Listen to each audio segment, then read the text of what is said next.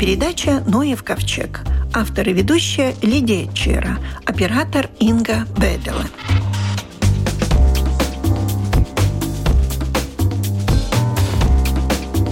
Рождество – время чудес. Давайте представим нашу мать природу как царицу, которая стоит во главе множества царств. Царство насекомых, зверей, птиц, растений. О царстве растений расскажет председатель общества ботаников Петер Севардс Бундерс. Что собой представляет царство растений? Царство растений нынешним оценкам это примерно 320 тысяч видов разнообразных видов растений. Правда, у нас это разнообразие немножко меньше. У нас в Латвии порядком двух тысяч видов растений – это все же очень-очень много. Конечно, это меньше, чем насекомых, но да. это на порядок больше, чем животных или птиц или других групп. Можно сказать, что это количество у нас увеличивается, уменьшается? Это, наверное, очень трудный вопрос, так как до сих пор наши богатства природы еще не исследованы достаточно. Каждый год описывается несколько сот новых видов, в основном из тропиков, из Амазонки, из островов океаний, так как можно говорить, что некоторые виды исчезают, некоторые описываются снова. Но, в принципе, цифра, наверное, растет. И появляются какие-то южные виды тоже, наверное? Конечно. Эволюция, как бы, ну, не видно глазом человека. Она происходит медленно, но, в принципе, за 100, 200, 300 лет может появиться также и новые виды, да. Когда мы говорим о Рождестве, хочется украсить дом ну, какими-то рождественскими растениями, цветами. Я знаю, что есть рождественский кактус, ну так его называют. Он имеет отношение к Рождеству? Очень трудно сказать в каждом государстве, в каждой части света свои символы Рождества – там, где не растут наши символы, которые мы используем в Латвии, там используются другие. Это могут быть пальмы и разнообразные. Может быть, кактусы. Я не в курсе, но, по крайней мере, в Латвии мы обычно все же используем елочку. Елочку. А эти такие, как звездочки, цветы красные, тоже в горшочках продают очень много, часто. Да, это тоже растение комнатное, конечно, оно очень популярно. Это эфорбия или рождественская звезда еще называется, и там еще есть другие названия у нее. Это, конечно, у нас горшковое растение, которое можно выращивать в помещениях, но это не наш местный символ наших широтах, это Прибалтика, ну, Северная Европа, зимой как бы, ну, снежно, и у нас, ну, нету большого выбора символов Рождества. У нас нет пальм, нет цветущих кактусов, нет других растений. И совершенно закономерно, что люди выбрали то, что зеленеет в эту пору. И это, конечно, наша елочка. Вечно Она имеет... зеленая. Вечно зеленая, именно. Она имеет очень длинную историю. Если почитать в недрах интернета, то от 15 века эта традиция происходит, и тут спорят Южная Германия, наша Рига и Таллин. В котором же месте эта традиция началась, там сейчас еще не особо понятно, но не это главное. Главное то, что уже порядка пять сотен лет этот символ используется как символ Рождества. Может быть, в Германии это больше пихта, чем наша елочка там это популярнее растения, чем у нас. Ну, у нас пихты не растут, они только можно купить в магазинах. У нас остается наша обыкновенная ель, которую мы используем как очень-очень популярный символ Рождества. Но я бы сказала, что пихта у нас тоже завоевывает свою популярность. Все ну, больше это, и больше. Это и понятно. Они не осыпаются, да, они, они не долговечнее.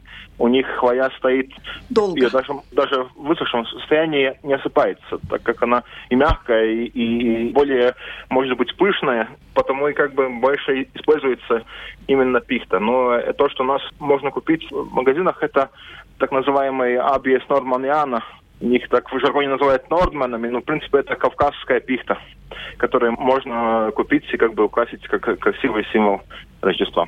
Но да. продают как елочку. Нет, э, у них совершенно плоская, блестящая хвоя и совершенно иначе устроенные побеги. Так что отличается очень, очень хорошо. Можно на ощупь посмотреть. Наша хвоя в разрезе ромбическая у нашей ага. елочки, а хвоя у пихты плоская. Это хорошо видно. К тому же внизу у пихты светлее эти линии устиц, а у нашей ели все грани хвои примерно одного цвета. Сколько различий. Да. Оказывается, если знать, куда смотреть. Да, да, да, именно. Ну тогда ждем от вас пожелания какого-то рождественского.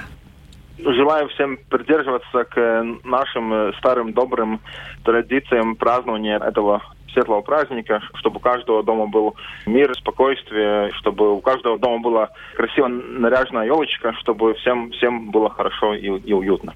Спасибо большое. У нашего микрофона был председатель общества ботаников Латвии Петерис Эвард Бондерс.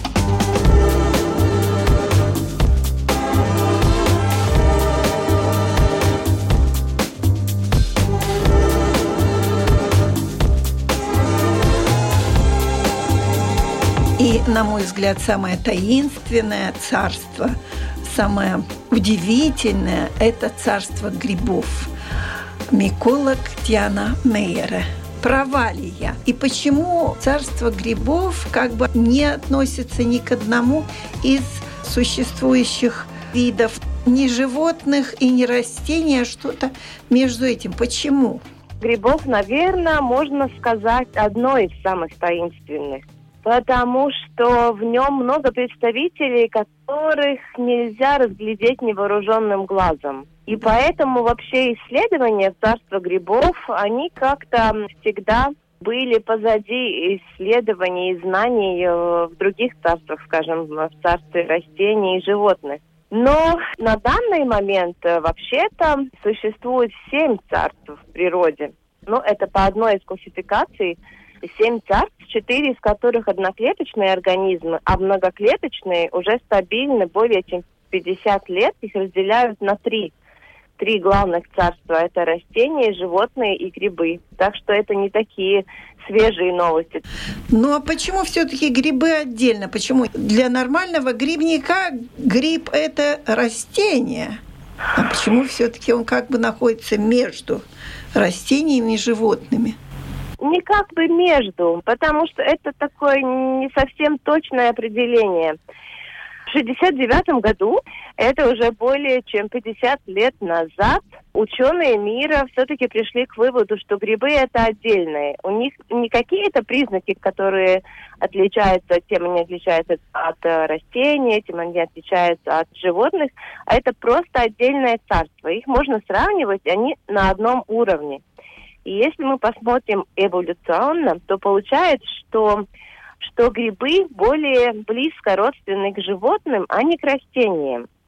То, что они не передвигаются, как животные это делают, и вроде этим похожи на животных. Да, но их жизненные процессы все-таки больше напоминают процессы животных. Там есть разные сходства, можно искать и найти. Но растения которые содержат хлорофилл, это единственные организмы на Земле, которые могут сами образовать органические вещества из неорганических. А все остальные грибы и животные существуют за счет того, что растения уже им дают эту основу для жизни. Ах, вот в чем дело. Ну да, это такое главное, наверное.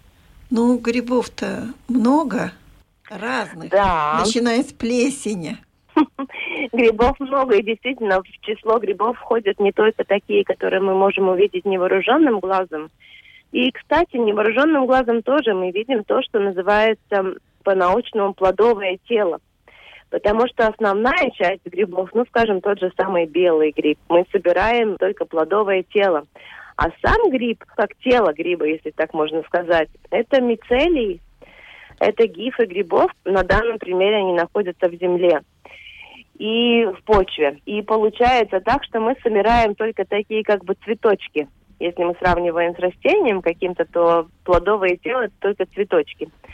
А очень много видов грибов, которые даже в таком вегетативном виде и в любом виде нельзя заметить невооруженным глазом, потому что они очень мелкие, тонкие гифы грибов, которые в одном миллиметре можно 100 штук поместить рядом, один слой с другим, и поэтому мы о них знаем намного-намного меньше. И это отражается тоже, кстати, в классификации. Но не зря же их как бы не выделяли раньше, потому что не могли понять, что это такие за существа, и на них обращали намного-намного меньше внимания. Но, как уже вы сказали, когда-то грибы все-таки относили больше к растениям. И вот, например, когда шведский ученый Линей написал свою очень такую большую работу, в которой он описал все на тот момент известные виды растений и грибов. И он, кстати, думал, что это вообще все виды растений и грибов, которые существуют в мире. Эта работа составляла 1200 страниц. Из этих 1200 страниц грибам посвящены, ну, пару десятков. Так что он считал, что растений намного-намного больше, чем грибов. Потом, позже, в начале 20 века, уже считалось, что может быть грибов столько же видов, сколько растений, просто мы о них уже знаем. А сейчас уже ученые говорят, что видов грибов в пять раз больше, чем растений. И если нам на этот момент известно примерно 140 тысяч разных видов грибов, то ученые думают, что это число может подняться даже до 6 миллионов и даже больше. Так что в этом мире царстве грибов намного больше неизвестного, чем известного. Давайте о том, что известно. Вот вы сказали, плодовое тело – это гриб, а в мицелии внутри, в земле. А мицелий бывает большой? Он так же, как гнездо птицы, год от года становится все больше и больше? Да, так можно сказать он все время живет и развивается, и такой живой организм. В каких-то частях он отмирает, но все время молодые гифы растут и образуются заново. Поэтому есть такое явление, как ведьмины кольца. Это вот как раз мицелий, который начал расти из какого-то центра, и он распространяется равномерно во все стороны.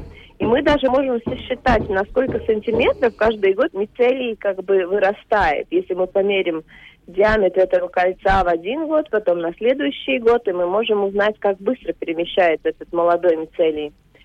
А старый мицелий, в свою очередь, в центре такого круга постепенно отмирает, и, и его там уже в серединке нет. Так что это живой организм, который растет, развивается во все стороны дышит, питается. Грибы очень интересны уже тем, что они разнообразны. И, ну, извините, даже плесень бывает красивой. И грибы красивые, правда? Да, очень. И цвета у них разные, приразные. То есть разнообразие, даже цветовая гамма очень богатая. Ну да, если мы знаем, что их 6 миллионов разных видов, то, конечно, там разнообразие очень-очень большое. Их эволюция продолжается, по крайней мере, полтора миллиарда лет. Это тот момент, когда считают, что грибы отделились от всех остальных организмов и уже самостоятельно начали развиваться. Так представьте себе, какое разнообразие может за это время образоваться. Да, полтора миллиарда лет. Даже вообще невозможно представить. Да, это трудно. Скажем mm-hmm. так. Mm-hmm. А что-нибудь вот с Рождеством связанное с грибами? Вами есть? Какой-то гриб рождественский? Да, наверное, есть. Это тот же самый красный мухомор, потому что цвета красного мухомора, они тоже цвета как бы рождественские, и говорят, есть такие даже легенды, что то, что Санта-Клаус летает э, на этих санях с северными оленями, это тоже как-то связано с красным мухомором, и что Под цвета его, его пальто тоже связаны с красным мухомором. И поэтому есть очень-очень много разных украшений с мухоморами, грибами. И, и есть новогодние открытки тоже по всему миру. Очень разные и все с красным мухомором. Я как раз пару месяцев назад была в Америке. И там, кстати, сувениров с грибами, особенно с красным мухомором, очень-очень много. И когда я говорила с продавщицей, я говорю, столько много грибов всяких, она, она мне ответила, что на Рождество будет еще больше. Так что это очень популярно. Значит, это рождественский гриб-мухомор. Да, так можно сказать. Жаль, что он сейчас не растет. Ну, а как одежда связана с мухомором, это понятное дело. Наверное, краска используется. Я знаю, что вы тоже, как рукодельница, используете иногда грибы как краску для какой-то шерсти, например. Да, использую, но красный мухомор вообще-то не годится для, для окраски, потому что красочная у него только это самая такая и не шкурка, кожица, которая наверху шляпки. К сожалению, не получится такого красивого цвета из него. Но грибами красят же. Да, грибами красят, но это в основном другие виды грибов, mm которые сами уже содержат этот пигмент в большом количестве. Может быть, если собрать эти кожицы с красных мухоморов в большом количестве, но это, в принципе, нереально. Ну, небольшое пожелание на Рождество. Но если мы смотрим на мир грибов, то он так же, как все остальное в природе, он очень тесно связан со всем, что находится вокруг, и все находится в такой очень большой зависимости. И, наверное, мои пожелания тогда, чтобы мы осознавали эту зависимость природы и человека, человека от человека, и, наверное, действовали соответственно с уважением и к природе, и один к другому. У нашего микрофона была миколог Диана Мейера. Dzied ir cienītis aizkāsnē, nāc pusīt mātējās rote. Ak, neprasi nav maizītes, skat, skat tur laukā zvaigznītes, skat, skat tur laukā zvaigznītes, skat, skat tur laukā zvaigznītes. Lai citiem rīkstiņš pīrādziņš, mums lūk tur logā mēnestiņš, tāds viņš vācā paš mēnestiņš, tik spoži citiem nespīd viņš, tik spoži citiem. Nespīd viņš, tik spoži citiem. Nespīd viņš. Pēc raudā dēļ viņš starnu, es tad ko jauku stāstīšu, mēs runcīrotos iejauksim, uz mēnestiņu nobrauksim, uz mēnestiņu nobrauksim, uz mēnestiņu Tur būs tavs mūža spēlītes, uzruncim zelta pēlītes, te vienos ir apšautnīti, un vēl ar zelta kailīti, un vēl ar zelta gailīti, un vēl ar zelta gailīti. Piesāniem būs tavs obenciņš, un rokās sarkans kārodziņš, piespuisītājs līdz āzotē, kāds ir cenītis aizkrāsnē, kāds ir cenītis aizkrāsnē, kāds ir cenītis aizkrāsnē. Подходит к концу этот год, 2022. Знаю, что Латвийский фонд природы всегда очень активен. Может быть, расскажете о том, как этот год складывался у фонда? Рута Снедзе Криталова, представительница этого фонда. Как всегда, работы было много. И в этот год Латвийский фонд природы активно очень занимался, можно сказать, в двух направлениях. То есть мы очень сильно работали над того, чтобы сохранить наших естественных лугов. И у нас э, начаты новые проекты новые большие лайф-проекты. И в этом году заканчивается один из очень-очень важных для Латвии проект «Граслайф». И в этом году Латвийский фонд природы обновил больше, чем 730 гектаров естественных лугов в общем количестве, да, то есть это достаточно много. Каким образом шло восстановление? Вы просто засеивали новыми семенами или еще какую-то работу проводили? Нет, нет, это очень такая комплексная работа, потому что самые ценные луга, которые есть, они очень часто просто в плохом состоянии. Их надо освободить от э, кустарников. Там надо работу всякую делать, чтобы те э, луга, которые уже есть, но в плохом состоянии, чтобы они обновились и, и стали лучше.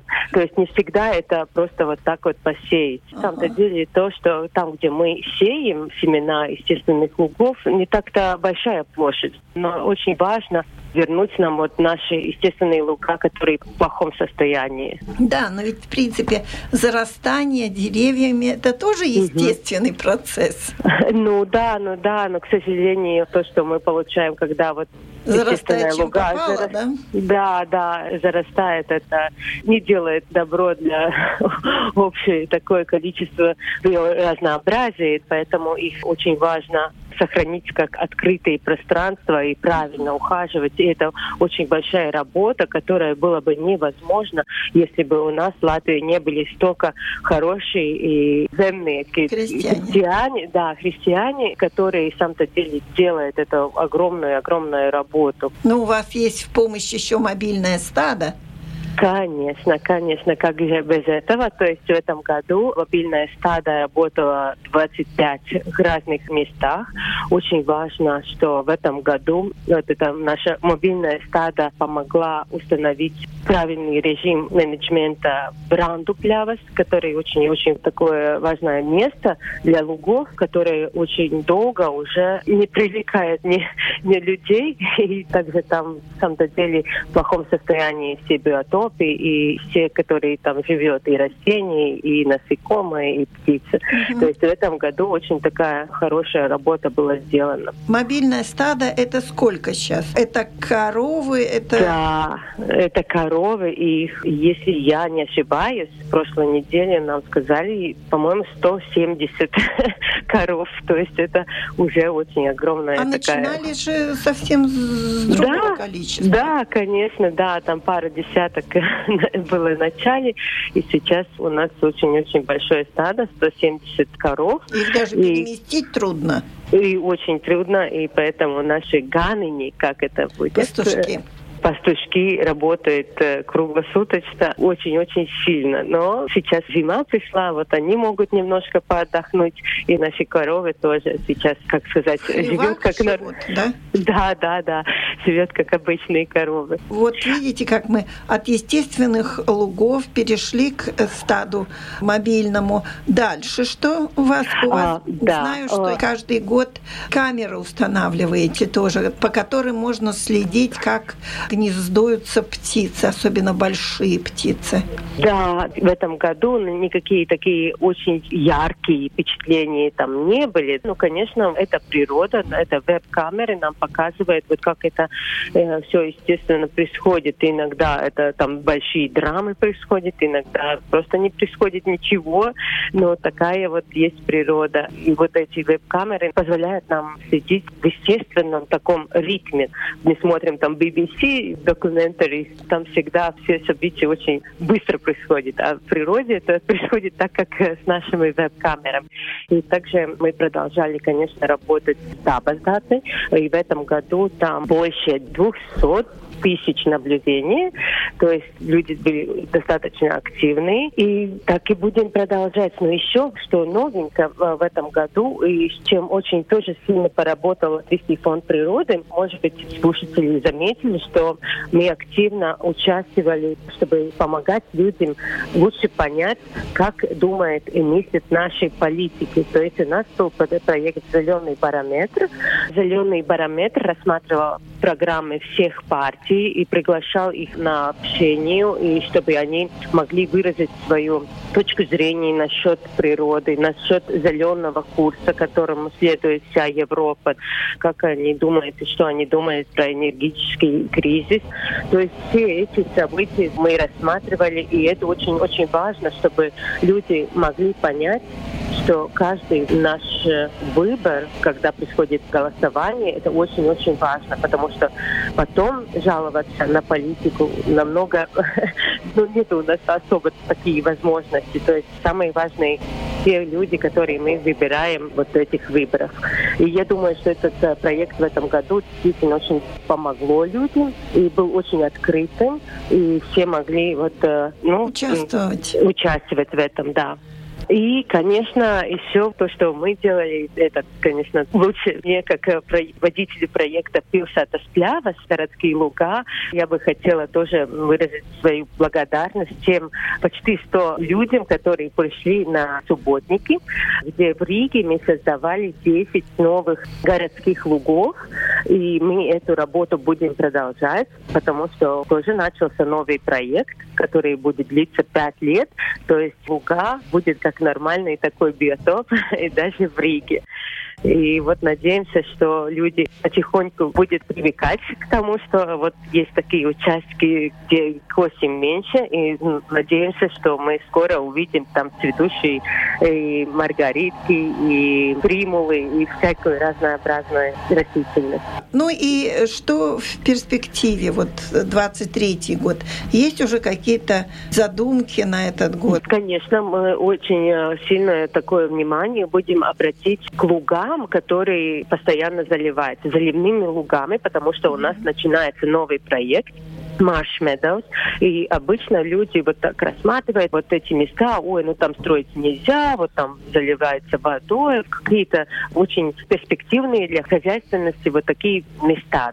Но на самом-то деле вот в этом проекте Marshmeadows мы хотим доказать, что на самом-то деле эти заливные луга очень-очень важны. Они очень большую такую роль исполняют тем, что они могут принимать большие количество воды, которые очищает там, в этих лугах.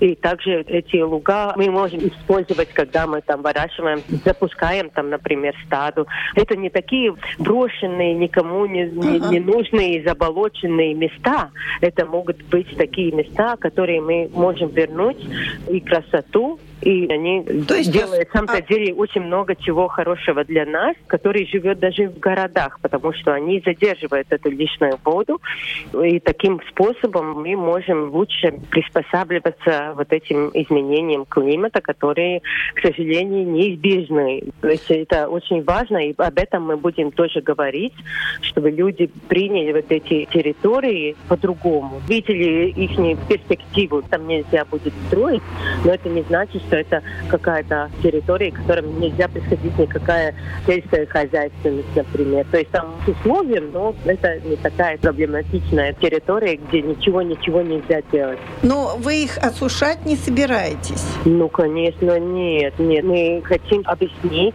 их важную роль и вот показывать, у нас же есть очень хорошие христиане, например, вот Сита Педедзе, очень огромная вот такая территория, где уже происходит а, там огромные луга, пастбища, и вот э, хозяин очень активный, и э, в этом он может и жить.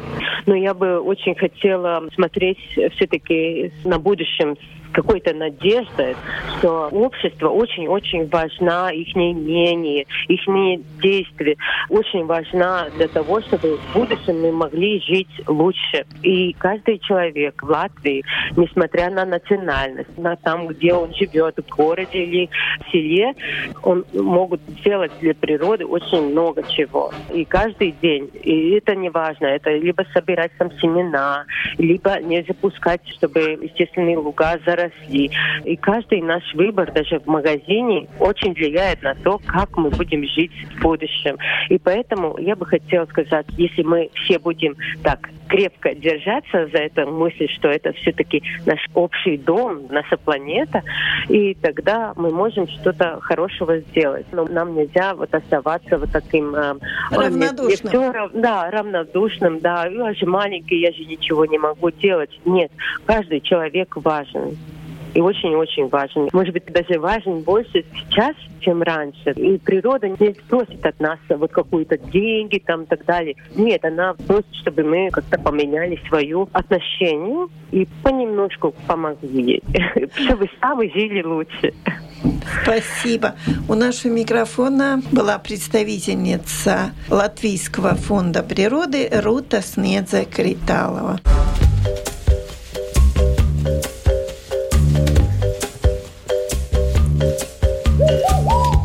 Экологические новости со всего света. Ученые Стэнфордского университета выяснили, что планктонные рачки артемии оказались могучей силой, перемешивающей воду в океане. Этот вид зоопланктона является широко распространенным. До сих пор бытовало мнение, что зоопланктон передвигается в толще воды, отталкиваясь всеми конечностями, однако до сих пор никто не смотрел в другом ракурсе, что при отталкивании даже микроскопического животного создается импульс, который многократно усиливается при движении многих тысяч ракообразных.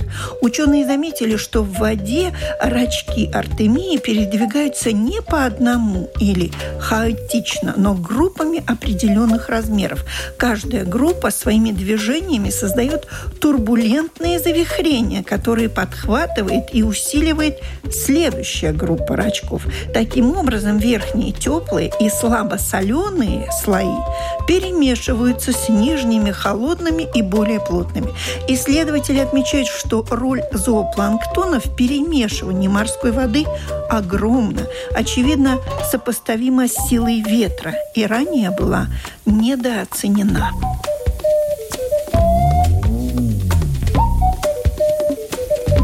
Морские биологи обнаружили крупные частицы пластикового мусора в пищеварительной системе медуз. Находки в очередной раз подтверждают, что пластик включается в пищевые цепи морских экосистем на самых разных уровнях. Микроскопические полимерные волокна и частицы мусора были найдены в составе зоопланктона в кишечниках рыб. Однако морские животные сталкиваются не только с микрочастицами, но и с крупным мусором. Эпизоды проглатывания крупных фрагментов пластикового мусора были зарегистрированы более чем для 200 видов позвоночных животных. Как поясняют исследователи, для медуз проблема поглощения мусора даже более актуальна, чем для позвоночных. В отличие от активно передвигающихся рыб и млекопитающих, медузы дрейфуют вместе с морскими течениями и часто оказываются в эпицентре скоплений пластиковых отходов. Таким образом, поглощение пластика медузами в конечном итоге приводит к распространению его выше по пищевой цепи и активному включению в экосистемы. Европа. Британская библиотека выложила в открытый доступ записи звуков дикой природы, которые были сделаны в 30-е, 50-е годы 20 века. Большинство этих записей были доступны слушателям того времени на граммофонных пластинках. Несмотря на давность записей, качество звука очень хорошее. Это были экологические новости со всего света.